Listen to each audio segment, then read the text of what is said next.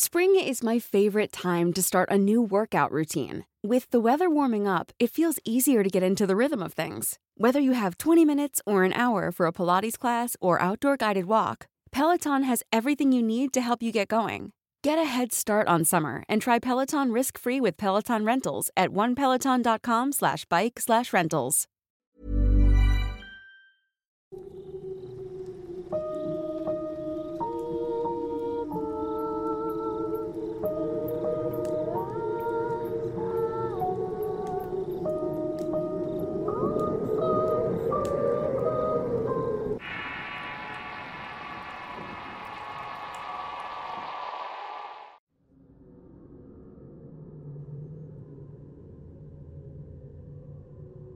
No podía dejar pasar este especial de brujas sin hablar acerca de aquellas prácticas brujeriles y a las que personalmente considero las más poderosas por su naturaleza primigenia y absoluta en la manipulación de espíritus de la naturaleza y el inframundo.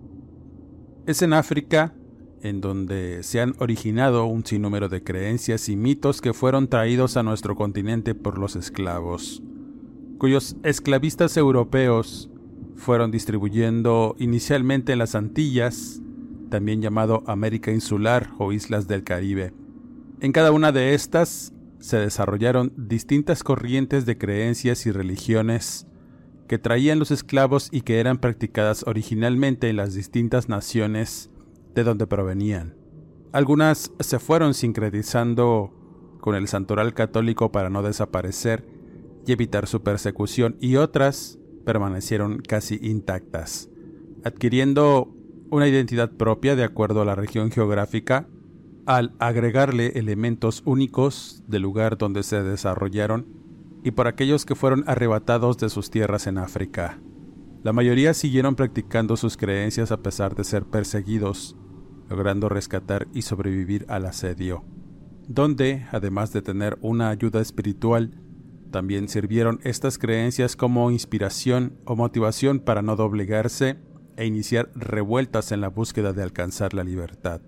En todas estas religiones africanas, sin importar de dónde provienen, hay varias similitudes. Una de ellas es la práctica frecuente de aprovechar fuerzas y los espíritus naturales para uso personal. Todas estas creencias y religiones fueron adquiriendo muchos nombres en las islas del Caribe, Shango en Trinidad y Tobago, Santería en Cuba, Vudú en Haití, Jujo en Bahamas y la Ovea en Jamaica y Belice, creencia de la cual hablaremos en esta ocasión. Aunque los esclavos africanos solían inicialmente practicarla con fines instrumentales malvados, o más bien egoístas, esta fe también les ayudó como fuente de fuerza y resistencia clandestina en esta práctica predominaba la creencia de que uno puede usar ciertos espíritus o agentes sobrenaturales para hacer daño a los vivos o para liberarlos de tal daño. En general, los colonizadores utilizaron el término ovea para describir todos los actos y prácticas de esclavos que se consideraban sobrenaturales o malignos por su naturaleza, como los rituales y fetiches.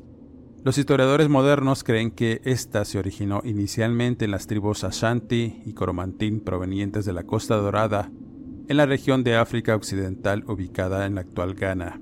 Estos afirman que los esclavos importados introdujeron este sistema de creencias en el Caribe a mediados del siglo XVII, independientemente de su uso para mal o bien, los llamados hombres ovea, título designado para identificar a los practicantes de esta religión el hombre y la mujer ovea desempeñaron un papel destacado en las sociedades esclavistas del Caribe desde el comienzo del comercio de los esclavos. Estos actuaron como líderes comunitarios y maestros de la herencia cultural de la gente africana. Muchos africanos creían que estos hechiceros tenían en su poder la capacidad de hacer invencible a alguien, resucitar a los muertos, curar todas las enfermedades proteger a un hombre de las consecuencias de sus crímenes y causar un gran daño a quien se quisiera. Sin embargo, el don más poderoso de los brujos no fue su habilidad para robarle la sombra a las personas, sino su intrincado conocimiento de hierbas y venenos. Este término también sugirió la palabra veneno en las plantaciones del Caribe, siendo esta la herramienta preferida y más efectiva que este practicante de la magia tenía a su disposición. Mediante el uso de hierbas y medicinas, el hechicero pudo milagrosamente curar o envenenar a una persona hasta la muerte. Teniendo en cuenta el desarrollo y las prácticas de la medicina europea moderna, en ese momento, una persona enferma tenía más posibilidades de sobrevivir si buscaba a un hombre ovea en lugar de acudir a un médico blanco. La ovea puede verse como una práctica religiosa basada en una combinación de múltiples creencias, todas basadas en elementos de la religión africana, también reinterpreta y africaniza las prácticas cristianas sin usar el sincretismo con la religión católica como en otras religiones afrocaribeñas. Esta creencia tiene una arraigada mezcla entre política y espiritualidad, en particular ha sido descrita como el arte mágico de la resistencia porque les dio a sus practicantes y a aquellos que buscaban su ayuda una sensación de empoderamiento frente a la opresión. A pesar de la violencia y las limitaciones del dominio colonial, muchos practicantes asumieron posiciones de poder dentro de sus comunidades, siendo respetados y venerados tanto por sus seguidores como por los colonos europeos que temían al poder de Ovea y eso era una fuente de inspiración temida por los esclavistas al no tener control sobre aquellos a los que se consideraban seres sin alma como los esclavos. Esta práctica tiene dos vertientes. El primer camino cae dentro del reino de lo sobrenatural, implica el arte de lanzar hechizos, protegerse del mal, conjurar la suerte y la riqueza, la protección de uno mismo y de los demás. Los colonos reconocieron que este camino amenazaba su control de los pueblos esclavizados, dado que este poder sobrenatural a menudo se ejercía en nombre de la represalia por la violencia contra los africanos esclavizados.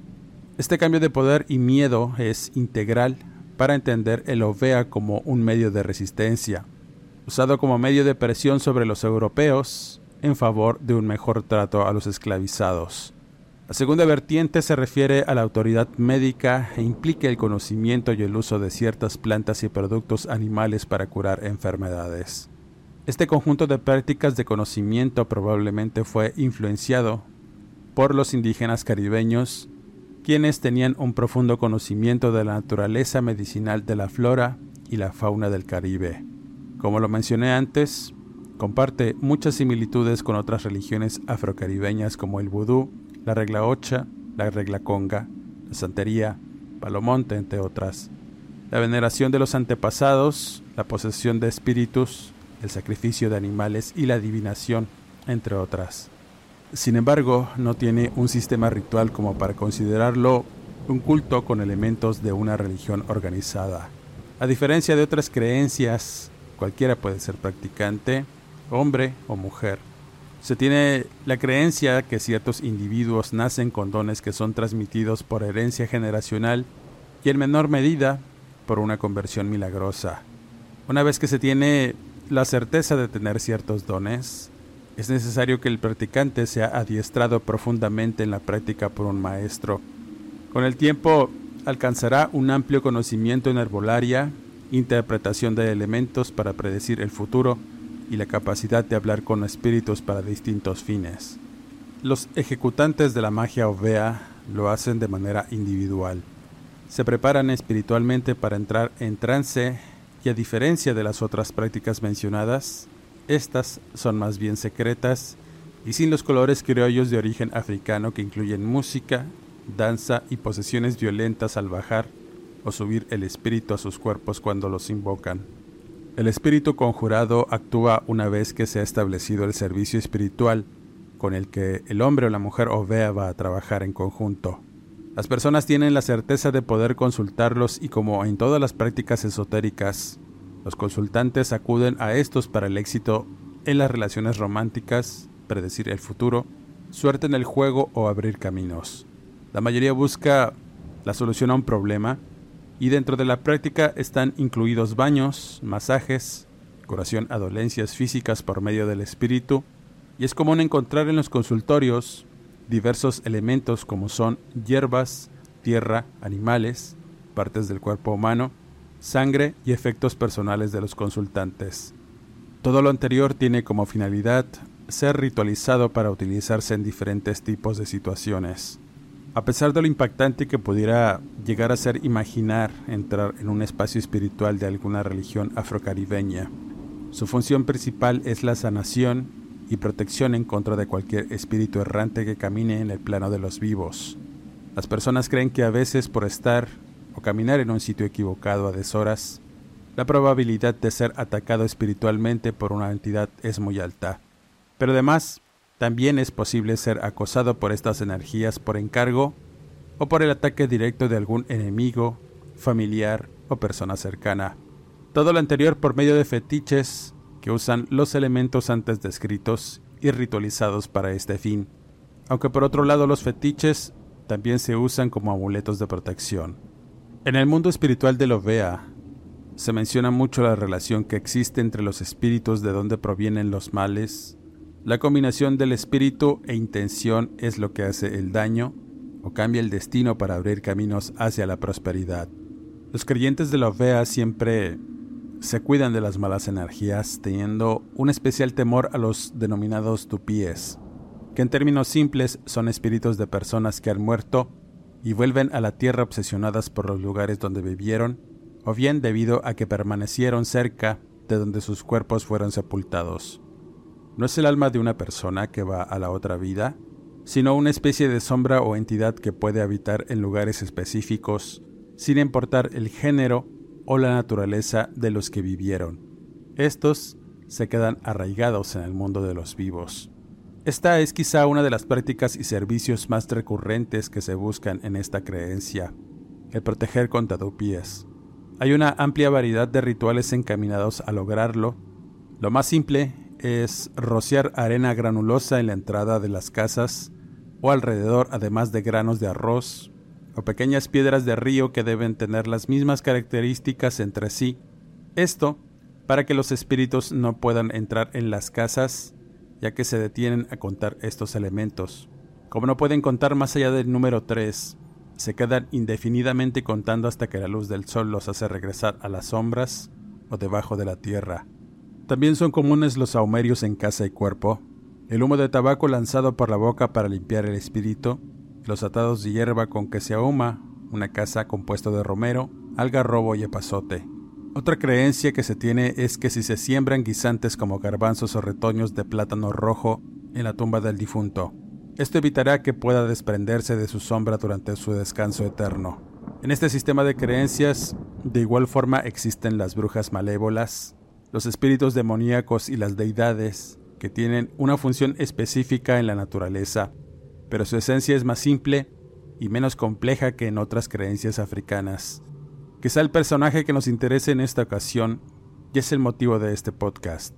Es la mencionada vieja Ige, Uole Ige, un personaje siniestro que es temido no solo por los creyentes de Ovea, sino por las demás creencias antillanas, aunque con distintos nombres. La esencia de este personaje siempre es la misma en cualquier creencia africana. Responsable de la muerte de cuna, la asfixia, anemia y las dolencias generales de los menores, pero también de personas adultas que manifiestan amanecer con moretones y heridas coaguladas con olor hediondo. Es un personaje que también puede provocar el temor entre las personas por ser una figura presente en todos los tiempos y estaciones, cuya intención es provocar el mal y las desgracias. Oleige es una criatura del folclore que cambia de forma y que aparece en la forma de una anciana solitaria durante el día. Sin embargo, durante la noche se quita la piel arrugada y la pone en un mortero. Esto hace que tenga la facultad de convertir su cuerpo en fuego, adquiriendo la facultad de volar por los cielos nocturnos como una bola de fuego. En la búsqueda de una víctima desprevenida para abalanzarse sobre ésta y poder obtener su alimento, la sangre. Este personaje tiene la capacidad de cambiar su forma y el tamaño de su cuerpo para poder ingresar a las casas de sus víctimas. Una vez dentro, suele chupar la sangre de los brazos, las piernas y las partes blandas mientras la víctima duerme, dejando marcas de color negro azulado, además de heridas que dan cuenta de su voracidad y sed de sangre. Se cree que si la bruja tiene mucha hambre, puede llegar a succionar demasiada sangre y la víctima puede morir. No se tiene la certeza si Ole Ige realmente usa la sangre para su nutrición. Hay leyendas que afirman que además, y como era de esperarse, practica la magia negra y en sus prácticas regurgita la sangre de sus víctimas para establecer pactos con Basil, un demonio que vive en los árboles de ceiba y donde la bruja hace sus conjuros para conseguir poderes y conocimientos en lo oculto que la vuelven omnipotente. Al contener un espíritu inmundo en su interior, que le da la mayoría de sus poderes, se aprovechan las desventajas que puede tener por esta relación al amontonar arroz en la casa para poder atrapar una oleigue, ya que está obligada a recolectar cada grano, uno por uno, mientras los cuenta. Si pierde la cuenta tiene que empezar de nuevo, esta es una tarea increíble para completar antes del amanecer, momento en que va perdiendo fuerza y momento propicio para atraparla y que revele su verdadera identidad. Para destruirla hay que saber quién es y dónde se oculta. Se debe colocar sal gruesa y pimienta en el mortero que contiene su piel para que ésta muera, y al ser incapaz de volver a ponerse la piel, su cuerpo desprovisto de la misma provoca un colapso y cae en agonía hasta perder la vida. Esta creencia también la podemos encontrar en México, solo que con otros nombres se le ha identificado y donde aún está vigente en pueblos rurales. Las llamadas brujas chuponas también forman parte de nuestro folclore, y no se sabe si en realidad sea la misma figura africanizada que fue traída a nuestras tierras, al igual que las leyendas del viejo mundo, y aquí tomaron una identidad propia y elementos de la tradición mexicana, de la que tanto hemos hablado hasta el cansancio. En nuestro país, al igual que Ole Ige, es una mujer que tiene la capacidad de desprenderse de su piel y se transforma en algún animal, principalmente un guajolote. En otras versiones se puede quitar los ojos y las entrañas para adquirir la facultad del fuego fatuo que rodea su cuerpo y le da la facultad de volar. El simbolismo de desprenderse de algo de su cuerpo obedece a la ofrenda que se hace al espíritu maligno al que le rinde culto y es quien le da sus poderes y alcances. Pero en este desprendimiento también está su mayor debilidad. Al destruir partes de su cuerpo, se les puede también destruir a ellas, al ser incapaces de volvérselas a colocar.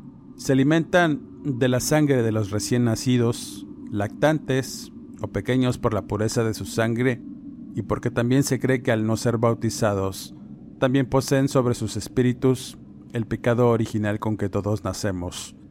El adulto tiene una somnolencia excesiva cuando estos entes están cerca de la casa habitación donde vive el infante. Por esta razón es común que los padres nunca se den cuenta de sus ataques. Se les puede mantener alejadas colocando cerca de la cuna o cama de los menores tijeras o alfileres colocados en forma de cruz o cualquier otro objeto punzocortante, entre otros efectos para mantenerlas alejadas de los más vulnerables pero de las brujas de nuestra tradición mexicana hablaré en futuros podcasts. La ovea ocupa diversos espíritus y trata con ellos directamente, no a través de hechizos y oraciones, sino por conjuros y la posesión. Los elementos que utiliza están inspirados o son utilizados para albergar entidades y secretos. Estos pueden ser dibujados por medio de la simbología como los bebé vudús palabras de poder escritas mientras se encuentra en un estado de fervor chamánico. En la ovea, los espíritus están por todas partes y el ejecutante debe ser versátil y capaz de lidiar con cualquier entidad que esté presente. No se tiene una ideología en cuanto a los espíritus como malos o buenos, se les clasifica por sus alcances como simples y poderosos, y cada uno tiene una función e intención específica. Aunque, y por jerarquías, se tiene una inclinación por los seres oscuros de la naturaleza al considerarse con mayores alcances y poder para realizar una intención. El más importante es Sasabonsam, cuyo nombre se deriva de Bonsam, un espíritu maligno cuyo poder es hacer el mal y potenciar la brujería. Sasa o Sesa es la palabra utilizada para que una persona sea poseída por un espíritu, y como se pueden imaginar, esta entidad es el guardián de los dupies y patrono de los brujos Ovea, y se considera como un ser maligno que se deleita en engañar a los seres humanos para que cometan errores y realicen actos malos. de naturaleza muy semejante al diablo cristiano. Ovea no es una religión organizada ya que carece de un método unificado.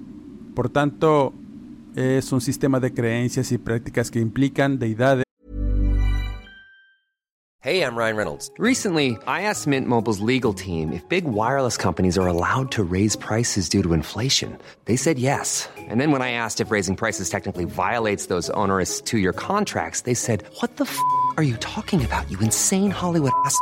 So to recap, we're cutting the price of Mint Unlimited from $30 a month to just $15 a month. Give it a try at mintmobile.com slash switch. $45 up front for three months plus taxes and fees. Promoting for new customers for limited time. Unlimited more than 40 gigabytes per month. Slows. Full terms at mintmobile.com.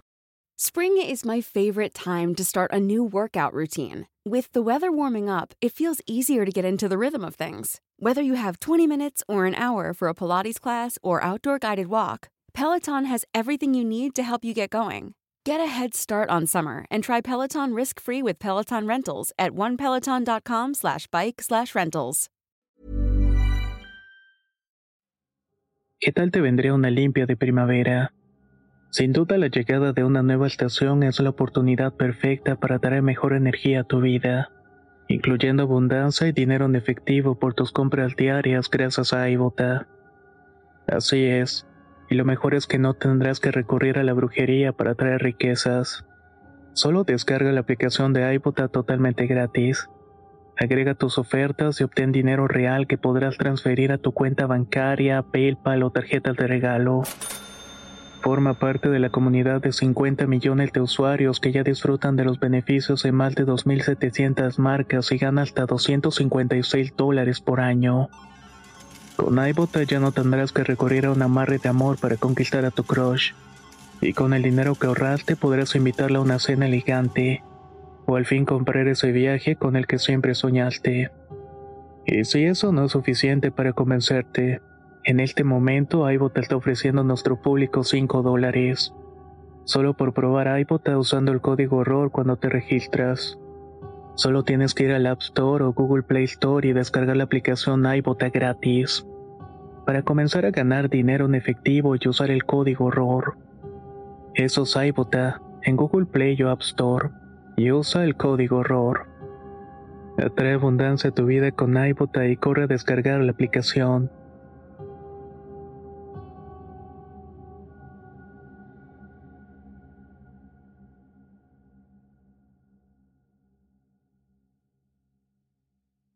Ritos y ceremonias comunales o públicas en espacios físicos o sitios donde se encuentran los líderes espirituales. Muchas veces es confundida con la religión vudú por algunas similitudes en sus prácticas y no se asemeja a ninguna otra religión afrocaribeña, ya sea regla Osha, Palomonte, vudú, entre otras. Esta abarca una amplia variedad de creencias y prácticas relacionadas con el control y la canalización de las fuerzas sobrenaturales por individuos o grupos particulares para sus propias necesidades o los consultantes que acuden por ayuda.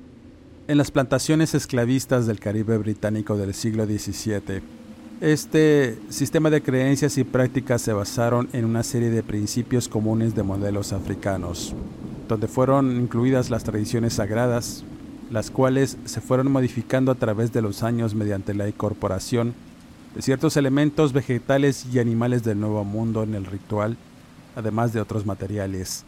Si bien las creencias y prácticas específicas variaban de un lugar a otro, en Ovea se compartieron dos características fundamentales. Su práctica implica la manipulación y control de las fuerzas sobrenaturales, usualmente a través del uso de ciertos objetos, así como la pronunciación de conjuros. Se practica principalmente la adivinación, vaticinios, eh, la búsqueda de bienes perdidos o robados, o las causas de una enfermedad, la curación, atraer la buena suerte y la protección en contra de malos espíritus, aunque también se practica la magia negra para dañar o contrarrestar un daño. En la actualidad, los practicantes de Ovea ejercen este culto clandestinamente debido a la desaprobación social que tienen eh, un sinnúmero de prácticas esotéricas que no son bien vistas por las personas, pudiendo encontrar mayormente esta creencia en Jamaica y Belice, un país prácticamente desconocido, y por ende el lugar ideal para la práctica de estas creencias en libertad. Como podemos darnos cuenta, hablar sobre religiones afrocaribeñas y su relación con la magia y el esoterismo es un tema muy largo y complejo. Existe mucha información al respecto y explorar en cada una sin duda nos llevaría a varios podcasts para irlas eh, desentrañando y comprendiendo estas religiones en cuyas prácticas se relacionan creencias y situaciones sobrenaturales que es lo que finalmente nos atrae. Sin embargo, y a pesar de la religión dominante con la acostumbrada satanización de los cultos locales en ocasiones ancestrales, ningún ministerio u oficio de la llamada religión judio-cristiana ha podido ni podrá erradicar siglos de tradición, creencia y misticismo, mucho menos aquellas que son primigenias y que surgieron con el nacimiento de la misma humanidad. La OVEA siempre será un sistema de creencias único, distinto al resto de los cultos que se profesan en el Caribe continental e insular, y por ende muchas veces desconocido, su importancia radica en la riqueza ancestral que encierra tal y como ha ocurrido en las religiones traídas a América por los esclavos del continente africano. Finalmente, y en el relato relacionado, les comparto la experiencia de una seguidora cuyo relato me fue compartido hace tiempo por medio de un correo electrónico, eh, por los cuales tuvimos distintas conversaciones e intercambios de opinión al respecto de esta práctica brujeril que destruyó a su familia. En ese tiempo no tenía idea sobre de qué se trataba la mencionada ovea, y era la primera vez que alguien compartía el término conmigo. Al investigar un poco con personas que estaban muy metidas en estos temas, me contaron acerca de esta creencia casi desconocida y únicamente la practicaban personas que provenían de Belice y algunos puntos de Guatemala, siendo una especie de creencia oculta y muy especial, teniendo características y creencias similares a cualquier otra práctica religiosa afrocaribeña y en su mayor parte de índole esotérico con algunos elementos siniestros para la consecución de una intención. Aunque no difería en otras creencias, esta en particular tiene elementos únicos. Como siempre, la veracidad de las palabras vertidas en este relato queda a su consideración y criterio, cambiando los nombres y las ubicaciones para no comprometer la tranquilidad de la protagonista. La situación le ocurre a Brenda, una mujer de edad madura y habitante de San Pedro Sula en Honduras. Su caso, como cualquier otro que involucraba brujería y situaciones esotéricas, era verdaderamente inquietante. El inicio de su calvario fue irse a vivir a un terreno que le pertenecía a su suegro, un comerciante que había trabajado toda su vida para hacerse de un patrimonio y un amplio terreno en donde construyó su casa y permitió a un par de hijos construir ahí las suyas. Si se casaban o no, ellos tenían la libertad de usar esa parte de terreno que el Señor les cedió. El esposo de la señora Brenda no dudó en hacerlo al tener una buena oportunidad de trabajo, que le dio buenos frutos y con ello comenzaron a prosperar. En distintas maneras, la prosperidad tocó a las puertas de la familia de Brenda. Ella abrió un negocio de belleza con la que mejoró y amplió su casa con la ayuda de su esposo. Su cuñado de igual forma prosperó en construir un cuarto en aquel terreno aunque el hombre vivía solo y casi nunca estaba en ese lugar. El suegro de Brenda siempre fue un hombre que se dedicó al comercio. Con el tiempo se hizo de varios negocios que le dieron una solvencia económica y la oportunidad de vivir holgadamente. En ese tiempo conoció a una mujer, la cual primeramente le ayudaba en uno de sus negocios al ser su empleada, y posteriormente se involucra sentimentalmente con ella. Al principio la relación fue provechosa porque ambas personas pudieron trabajar en conjunto en el negocio haciéndolo crecer. Sin embargo, y a pesar de ser una persona trabajadora, la mujer de su suegro nunca le pareció una persona confiable y había en algo en ella que no le gustaba, algo que la hacía estar siempre alerta y a la defensiva. Brenda afirmaba que había un aura muy negativa en esta mujer. Las personas que estaban cerca de ella Siempre se sentían cansados, tenían dolores de cuerpo y de cabeza, sin realmente saber por qué razón. La descripción de esta mujer era de una persona mayor, con un semblante torvo y una mirada muy agresiva que intentaba disimular con palabras amables que producían un efecto de molestia e incomodidad por alguna razón. Las personas la categorizaban como una mujer de mala sangre. No se sabía mucho de ella, solo se sabía que provenía del sur de Guatemala y que había llegado a Honduras en busca de trabajo, viviendo en la más terrible pobreza, una que se terminó cuando se juntó con el comerciante. En algún momento el hombre comenzó a cambiar de ser un hombre vivaz y trabajador, comenzó a volverse desobligado, flojo y dependiente de su mujer que en semanas se quedó al frente de los negocios del suegro de Brenda. Con el paso del tiempo, el señor eh, empezó a comer compulsivamente, desarrolló un alcoholismo terrible y depresiones continuas que lo mantenían encerrado en su casa sin poder ni querer salir. El único contacto con el exterior era por parte de la mujer, y esa compulsión por todo, por comer y por beber lo llevó a aumentar de peso y a padecer muchas enfermedades que lo mantenían en cama casi todo el tiempo. Finalmente y después de muchos problemas, murió de un infarto mientras se bañaba. A partir del momento de su muerte, comenzaron muchos problemas porque no dejó un testamento. Los hijos se enfrascaron en peleas legales para recuperar el patrimonio de su padre, pero con lo que no contaban es que la mujer presentó un acta de matrimonio sin imaginar siquiera en qué momento el suegro se había matrimoniado con la mujer, dejándola además como beneficiaria de varias cuentas de banco, además de otras propiedades. La mujer se volvió más ambiciosa al quedarse con todo, tomó una actitud altanera y ruin con los hijos, y en especial con Brenda, que era la única que se ponía a discutir con ella de frente. Finalmente, la última pelea fue por el terreno donde tenían construido. Al no tener escrituras, la mujer amenazó con sacarlos de su propia casa. El primero en correr fue el hermano menor. Aceptó el dinero que le ofrecieron y decidió no pelear nada. El esposo de Brenda, por el contrario, se negó a aceptar, y es en esta parte de la historia cuando entra la brujería ovea. Brenda siempre fue una mujer bastante aguerrida y de un carácter fuerte, por lo que no se dejó intimidar por diferentes personas que iban a decirle que se saliera de ese terreno. De alguna manera se enfrascó en una lucha para no perder su casa e intentar comprar la parte del terreno donde estaba construida. Pero aquella mujer de ningún modo quería compartir un solo metro de aquella tierra, de la cual estaba bastante obsesionada en tenerla. Esos momentos eran tensos entre ambas mujeres, pero además comenzaron a suceder otro tipo de cosas a las que Brenda jamás se había enfrentado. Una racha de mala suerte fue lo primero que enfrentó su esposo. Fue despedido de su trabajo, empezó a enfermar de unas dolencias en sus piernas que en ocasiones lo tenían en cama por la hinchazón y las lesiones con las que amanecía a veces. Los doctores nunca encontraron la causa de sus males, los clientes en su negocio de pronto dejaron de ir, y con ello las deudas crecieron y el dinero comenzó a faltar.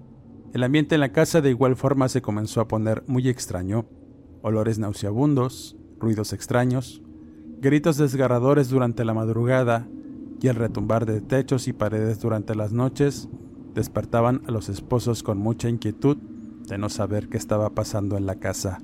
Las cosas comenzaron a empeorar aún más con el esposo, ya que la salud de sus piernas se agravó.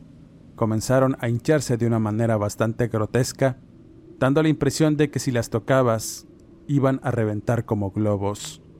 ¿Qué decir de atender las lesiones? Eso era un verdadero martirio para el hombre hasta moverse porque el dolor lacerante que sentía apenas le tocaban una extremidad lo hacían aullar de dolor. Brenda despertó una noche, angustiada por innumerables pesadillas producto de la tensión y el estrés que estaba sufriendo. Al incorporarse, alcanzó a escuchar el grito de angustia de su esposo, así que de inmediato corrió a la habitación en donde dormía y se encontró con la sorpresa de que sus piernas estaban sangrando. El colchón, las sábanas, todo estaba cubierto de sangre y el semblante pálido de su marido indicaba que había perdido mucha. Brenda al mirar las lesiones se percató que las venas varicosas habían reventado sin poder contener la hemorragia. El hombre fue trasladado a urgencias, pero debido a diversos problemas y la falta de sangre, finalmente sufrió un paro respiratorio, terminando así con su vida. Derrotada y sin esperanzas, Brenda se hundió en una profunda depresión al perder a su esposo y pronto quiso su casa. En ese momento de la historia, ella también empieza a enfermar. Al no tener ánimos ni recursos, consideró en aceptar la oferta de la mujer e irse con sus padres a la ciudad de El Progreso, para olvidarse de todo. Pero durante una mala noche se enteraría de la oscura y siniestra verdad. Brenda notó que desde que había enterrado a su esposo, sufría de una somnolencia profunda que la tenía aletargada todo el día y toda la noche. Despertaba sin energías y con monetones en todo el cuerpo además de presentar un cuadro anémico que le ocasionaba dormir mucho. En una de esas noches, que no pudo evitar caer en un sueño profundo, reveló que durante los sueños se le presentó su esposo, lo miró con un rostro de preocupación y tenía un gato en sus manos. Brenda siempre le estuvo miedo a estos animales. En cuanto intenta hablar con su finado marido, este se acerca y le avienta el gato en la cara. El pavor que sintió la hizo despertar abruptamente, solo para darse cuenta que sentía un dolor muy particular en los pies y tobillos. Al mirar, un torrente de horror se apoderó de ella al notar que la exmujer de su suegro le estaba pasando la lengua por sus pies sangrantes. La primera impresión fue que estaba lamiendo sangre, pero al darse cuenta que era la suya, pegó un grito de pavor al mirar ambas piernas laceradas y sangrantes. Los moretones que tenía en todo su cuerpo eran producto de ello. El caos inicial se transformó en una lucha en contra de la mujer, pero Brenda estaba tan débil que terminó tirada en el piso mientras la intrusa salía corriendo desnuda de la casa. Al intentar levantarse no lo consiguió, pero estaba determinada a encarar a la mujer y preguntarle sobre el agravio, así que salió y llegó casi arrastrándose a la que había sido casa de su suegro. Entró gritando y al hacerlo se dio cuenta del horror. El lugar estaba repleto de desechos y basura. La magnífica casa de su suegro era un muladar fétido y asqueroso. El piso cerámico tenía una capa de lodo y paja que crujía al caminar y al fondo se levantaba una siniestra figura de piedra y yeso que dominaba toda aquella locura. Era un ser antropomorfo de color marrón con un gesto violento e ira en un rostro alargado, en cuya frente salían un par de cuernos. Tenía los brazos extendidos y debajo de estos aparecían unos apéndices que asemejaban unas horribles alas. Las alargadas piernas remataban con unas garras parecidas a las de las aves, y debajo cráneos, fotos y prendas de vestir. Brenda miró con terror que entre aquellas fotos estaba ella su marido y la familia de éste. Además, estaban metidas en un caldo asqueroso que apestaba horrible. Frente a este altar había dibujado símbolos con sal y cal, con unos nombres que rezaban Sasabonsam, Asaseya, Avicina Clarissa, entre otras inscripciones que no podía entender del todo, y tampoco podía comprender qué eran todas aquellas cosas horribles así que tuvo que salir de la casa corriendo al no soportar el bajón como ella afirmaba. Al escapar de esa horrenda realidad en la que estaba, sin poder entender nada de lo que estaba pasando, decidió dejar todo en ese momento, tomó un transporte y no paró hasta llegar a casa de sus padres donde finalmente encontró algunas respuestas. La madre de Brenda era una fiel creyente de la santería yoruba, con la que comenzó un proceso de liberación y sanación.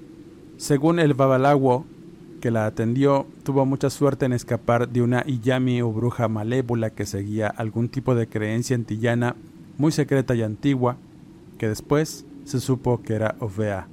Una antigua creencia en cuyas filas se formaban brujas poderosas que chupaban o adquirían sangre para sus conjuros y promesas a distintas entidades, entre ellas el llamado Sasabonsam, un demonio ancestral de la creencia, y que de inmediato su nombre fue recordado por Brenda al verlo escrito en el piso donde estaba aquel altar siniestro.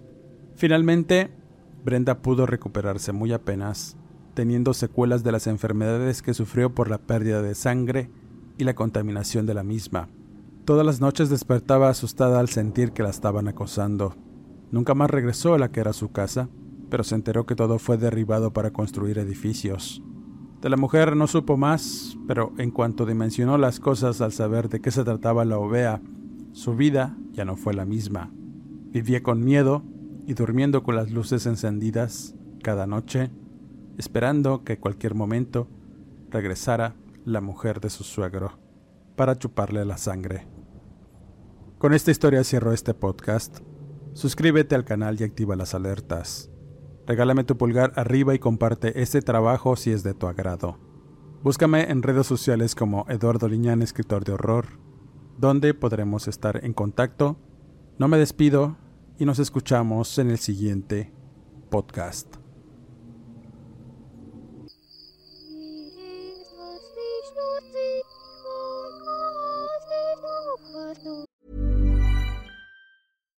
If you're looking for plump lips that last, you need to know about Juvederm lip fillers. With Juvederm Volbella XC and Juvederm Ultra XC, your lip look, whether it's subtle or bold, can last up to one full year with optimal treatment and no additional maintenance. Find a licensed specialist and see if it's right for you at juvederm.com today. That's J U V E D E R M.com. Add fullness to lips in adults over 21 with Juvederm Volbella XC or Juvederm Ultra XC. Do not use if you have severe allergies or a history of severe allergic reactions, or if you're allergic to lidocaine or the proteins used in Juvederm. Tell your doctor if you have a history of scarring or taking medicines that decrease the body's immune response or that can prolong bleeding. Common side effects include injection site redness, swelling, pain, tenderness, firmness, lumps, bumps, bruising, discoloration, or itching. As with all fillers, there's a rare risk of unintentional injection into a blood vessel, which can cause vision abnormalities, blindness, stroke, temporary scabs, or scarring.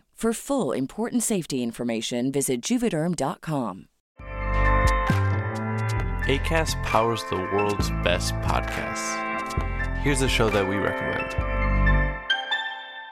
The Real Housewives is a guilty pleasure for most, but if you're looking to not feel guilty about that pleasure, tune in to Everything Iconic with me, Danny Pellegrino, where I break down all the messy moments and behind the scenes antics of Bravo's popular franchise. And on Everything Iconic, I also interview celebrity guests like Kelly Ripa, Kiki Palmer, Drew Barrymore, Cameron Diaz, and more about their guilty pleasures, their past work, and so much more. So if you're pop culture obsessed and find yourself watching way too much reality TV like me, tune in to Everything Iconic with Danny Pellegrino wherever you listen to podcasts.